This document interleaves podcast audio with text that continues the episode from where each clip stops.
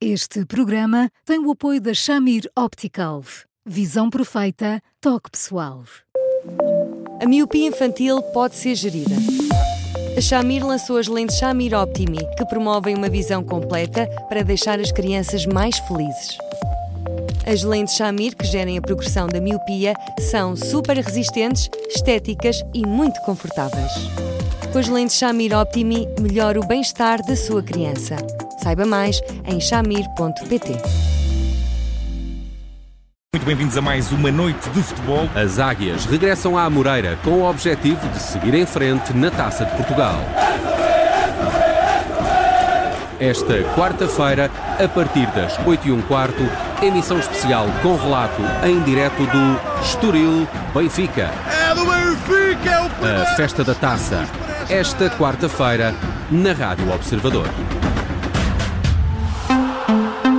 A Taça de Portugal continua no Observador, mais logo com o relato numa emissão especial desse Estoril eh, Benfica, mas o desporto não fica por aqui porque amanhã vamos estar ligados na convocatória de Fernando Santos. Quem vai ao Mundial do Qatar? Fernando Santos anuncia a lista de 26 convocados.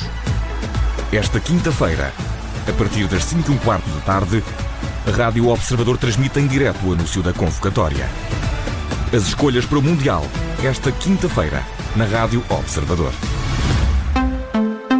Teremos emissão especial na Rádio Observador para conhecermos as escolhas de Fernando Santos. Quem são os jogadores de Portugal que vão ao Qatar? Uh, vamos ter também connosco já de seguida o Eduardo Sano, porque sim não é a resposta, mas uh, deixo-lhe aqui outro convite na emissão da Rádio Observador. Ladies and gentlemen, many songs have been written, and this is one of them. Isto não passa na rádio. Sejam bem-vindos ao programa que reúne aqui três estarolas que gostam de música e falam sobre isso uh, uma vez por semana. Limpavas a casa com esta canção? Então não limpava, até limpava duas vezes, Nelson. Eu acho que o início de uma canção é importantíssimo para. para E esta é. E esta é That's Life, That's What All the People Say. É como o início de qualquer um- relação, não é? Isto não passa na rádio. Eu não entendo como é que isto não passa todos os dias numa rádio. Devia passar na rádio, não é? Com Gonçalo Correia, Tiago Pereira e Nelson Ferreira. Aos sábados, às três da tarde, aos domingos, depois da uma da tarde e sempre em podcast. No passado fim de semana, o Isto Não Passa na Rádio teve canções para ouvir no banho, mas no próximo fim de semana já temos um tema. Vamos a canções que têm referências literárias. É essa a proposta. Para já, porque se não é a resposta, com a Judite França e o psicólogo Eduardo Sá.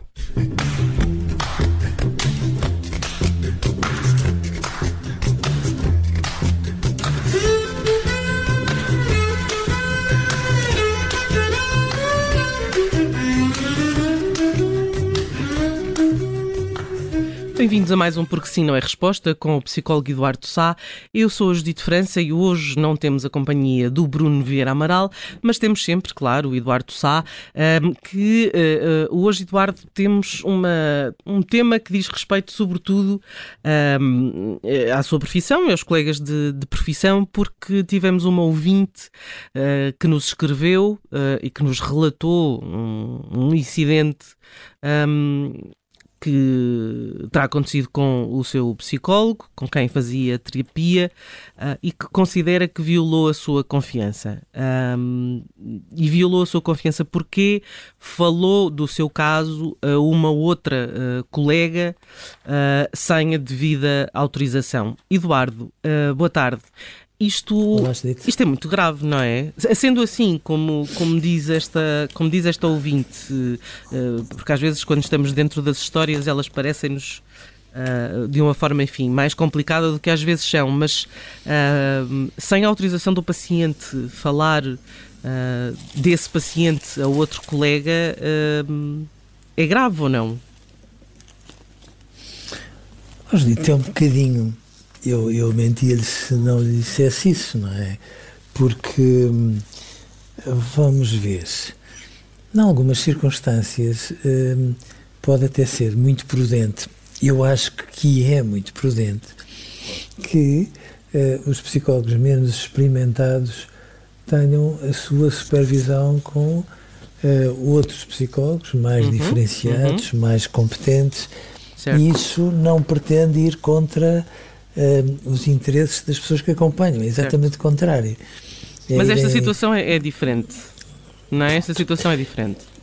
Agora, tudo o resto, tudo o resto, devo-lhe dizer que eh, eu acho que há até uma particularidade, se calhar eu não concordo muito, com muitos dos aspectos da formação dos psicólogos, a muitos níveis, mas isso é outra história. Mas no que diz respeito à confidencialidade, eu devo lhe dizer que é provavelmente das profissões mais inatacáveis, porque é, é muito pouco vulgar. Uhum. É, é que, de facto, os psicólogos abram mão do segredo clínico e, eh, de certa forma, tragam as histórias a caminho de terceiros. As mais. histórias e as características, não é? E é aquilo que, é, que esta ouvinte nos diz, é que pela conversa que a outra psicóloga teve com ela, Uh, ficou-lhe claro que ela sabia coisas da sua vida, coisas que não poderia saber porque elas estavam a conhecer-se pela primeira vez. Uh, e, portanto, uh, muito provavelmente a, a, a, sua psicóloga, no sentido de a ajudar, portanto, arranjar uma pessoa que a pudesse ajudar numa questão mais específica, acabou por revelar informação técnica e clínica sobre, sobre o seu paciente. Pois, isso é que eu acho eh, mais sensível. Eh, sejamos razoáveis também.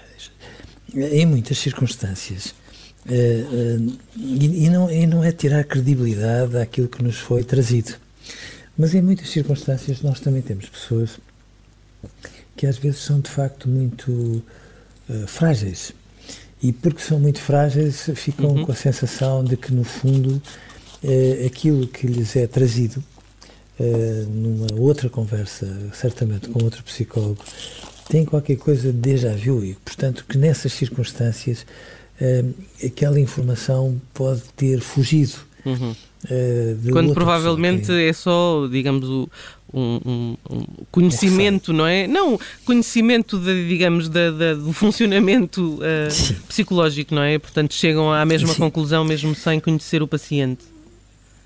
Sim, e portanto eu não quero dizer que isto tudo não tenha acontecido, um, mas devo dizer, sem dúvida nenhuma, que uh, uh, na prática dos psicólogos isto é uma, é uma atitude que merece o maior respeito, porque eu não escuto uh, em, em circunstância nenhuma, somente em situações de supervisão e mais nada do que isso, eu não escuto aquilo que ao longo dos anos fui escutando noutras circunstâncias, uhum.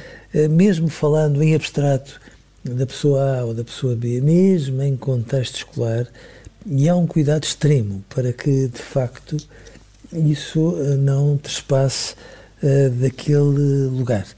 Eu não vejo isso em muitas circunstâncias com as forças de segurança.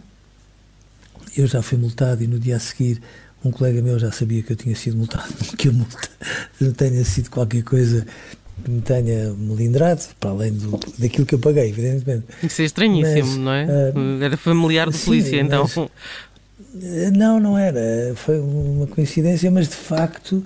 Uh, aquilo que se passa no, no, no setor financeiro, aquilo que se passa às vezes no setor médico, uh, bom, às vezes até na advocacia, e portanto aqui é muito importante que as pessoas tenham noção que há uma espécie de sacerdócio à séria, ou seja, bom, é, aquela história fica ali guardada só para nós e se a pessoa que a contou entende que deve uh, transmiti-la a terceiros, muito bem, que o faça, sem dúvida absolutamente nenhuma, mas uh, há este cuidado extremo que uh, eu não deixo de chamar a atenção.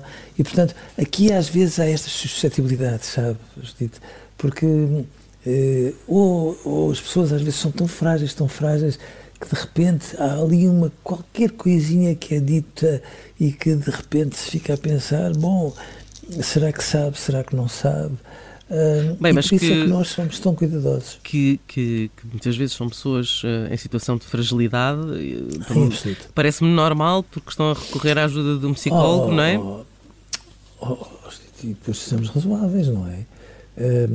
Pormos-nos ao cuidado de alguém que tem objetivamente as limitações das pessoas também não é uma coisa fácil e, portanto, implica que quem acolhe essa pessoa dê sinais inequívocos que, uhum. que está ali efetivamente disponível para, para cuidar como deve ser. Uhum. O que nos Agora, leva à segunda parte desta, desta, desta carta, deste e-mail um, que o ouvinte enviou, é que agora um, precisa, sabe que precisa de continuar a fazer a terapia, acha até que está a evoluir e, portanto, um, custou-lhe mais ainda ver hum, esta psicóloga a outra luz, que não, que não aquela que ela tinha. Mas, além disso, uh, a pergunta é como é que eu volto agora a confiar? Osdite, uh, dando o benefício da dúvida e dando o benefício da dúvida sempre com esta ideia de que, no fundo, confiar é um exercício de sufrágio levado às últimas consequências. Ou seja, eu, eu, eu entendo que num contexto destes é fundamental que as pessoas sejam exigentes até não conseguirem mais, porque só depois de terem a certeza tendencialmente absoluta de que se podem confiar à guarda daquela pessoa, então sim, eh, há condições para se ir por diante e ela a poder dar os passos indispensáveis para se sentir, no fundo, a reconciliar consigo própria. Hum. Repare neste aspecto, nós somos tão cuidadosos que não aceitamos pessoas que sejam da mesma família, que sempre que há de perto ou de longe alguém que possa. Tangencialmente, sim. Uh, jamais nós aceitamos estar com claro. essas pessoas e, portanto, há de facto uma rigidez uhum. Que é uma rigidez uh, aceita de uma forma serena uhum. uh, pelos psicólogos porque entendem que isso, no limite, é um, um, um, privilégio para a própria relação e é uma maneira da pessoa se sentir de facto segura naquilo tudo. Por isso é que eu também tenho muito medo quando às vezes entre uma relação clínica se interpõem questões judiciais, sei lá, depois há um filho que não quer estar com o pai e de repente é pedido uma opinião e às vezes já não é só uma opinião, já é uma opinião por escrito, um, um documento, uhum, um parecer. Uhum. E eu tenho sempre muito medo que se confundam esses, essas áreas, porque no fundo, quando se confundem, eu não entendo que as pessoas uh, reajam por mal quando, quando estão uh, voluntariamente a, a, tentar ajudar, mas têm que ser de facto tão cuidadosas, tão cuidadosas, tão cuidadosas, que não podem perder de vista que de facto uh, é uma circunstância muito fora de lugar. Nós abrimos o nosso coração nos recantos mais nossos e que de alguma forma não entendemos não transmitir a ninguém é, é, é uma situação tão delicada que ou, ou, ou, nós somos muito criteriosos nisso tudo, ou sem querer podemos estar a magoar quem não merece ser magoado, claro. É, é, é, acresce aqui uma situação, eh, porque há pouco a minha, a minha pergunta divergiu, mas eh, eu queria falar especificamente dessa questão da fragilidade. Sabemos que uma pessoa, quando está nessa circunstância, eh, pode, por exemplo, ter, enfim, alguns sintomas de paranoia, sentir-se de alguma forma perseguido ou atacado. A própria ouvinte tem perfeitamente essa noção mas dito isto, sentiu uma enorme falta de empatia uh, da, da, da, segunda psicóloga que, que, esteve presente na, numa consulta. Um, um psicólogo não empático não, enganou, não se enganou na profissão? Mas repare, uh, veja o que é que acontece nas relações amorosas quando nós saímos muito maltratados de uma relação e damos um salto até outra, depois de muitas hesitações todos nós, todos nós acabamos por pôr na, na, no colo da outra pessoa todas as faturas que ficaram por esclarecer uh, e que vêm da primeira relação. E como a relação clínica é um bocadinho a mesma coisa, com uma particularidade acrescida, não é? É que nós não pomos só no colo aquilo que ficou por esclarecer com a psicóloga anterior, pomos no colo também todas as faturas que nós fomos acumulando ao longo da nossa vida, com os nossos pais, as pessoas que gostam de nós, etc, etc, etc. E, portanto, é, é muito peso, às vezes, para um psicólogo, e eu admito que esta pessoa, ao sair eh, melindrada e magoada, genuinamente magoada, de uma primeira relação, ao chegar a uma segunda relação, se tenha colocado numa atitude fria, distante, porventura até um bocadinho exigente, às vezes vista de fora aparentemente altiva, mas no fundo quem está ali a pedir beças e a tentar de alguma forma, enfim, perceber se pode ou não pode confiar naquela pessoa. Portanto, é natural que num primeiro momento um psicólogo menos experimentado choque com uma pessoa dessas e às vezes fique oh, ali a respirar fundo como quem diz, caramba, eu não eu a tentar ajudar e a pessoa aqui a maltratar-me sem às vezes dar conta que me está a maltratar. E portanto estas coisas acontecem. A empatia não é uma competência assim instantânea. É qualquer coisa que se trabalha quando? Quando nós nos perguntamos e porquê, porquê, porquê, porquê, porquê que esta pessoa estará assim, porquê que ela reage desta maneira, o que é que ela me está a querer dizer quando de algum modo me está até a tratar um bocadinho mal num primeiro momento, e é destes porquês todos que depois nasce a empatia.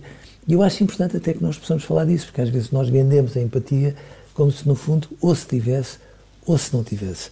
Eh, de facto, aquilo que é a nossa experiência de vida pode nos ajudar a ser empáticos, mas depois há toda uma disciplina e toda uma aprendizagem que nos leva a obrigar a pôr uma, duas, dez mil questões até que finalmente sejamos capazes de sentir a outra pessoa em nós e mais, sejamos capazes de sentir como a outra pessoa sente. Quando chegamos aí, ui, então estamos a conseguir ser empáticos, mas não é uma coisa tão instantânea. Às vezes precisa de momentos pouco empáticos e até momentos com algumas arestas, para que finalmente as pessoas, quando se dão conta delas, eh, serem capazes de pensar sobre isso e depois dar os passos indispensáveis até se confiarem mutuamente. Eduardo, um, fica aqui uma, uma nota sobre este tema, que não é um tema, é um tema complexo, não é? Não, não, não conhecemos também a, a história de, de, ambas as partes de uma forma, cada uma tem a sua versão com certeza, uh, mas é um, é um bom alerta para, para quando se escolhe um psicólogo, uh, escolher de forma criteriosa. Eduardo, sim, sim, sim. Um, nós escolhemos muito bem, escolhemos-lo assim, portanto voltamos amanhã. Obrigada. Uh, estamos uh, disponíveis em podcast e também em eduardosá.observador.pt. Um abraço, Eduardo. Até amanhã. Um, um grande abraço para si também. Até amanhã.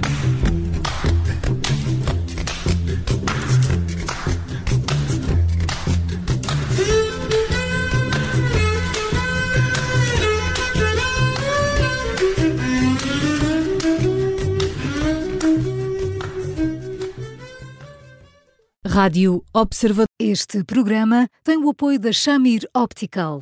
Visão perfeita, toque pessoal.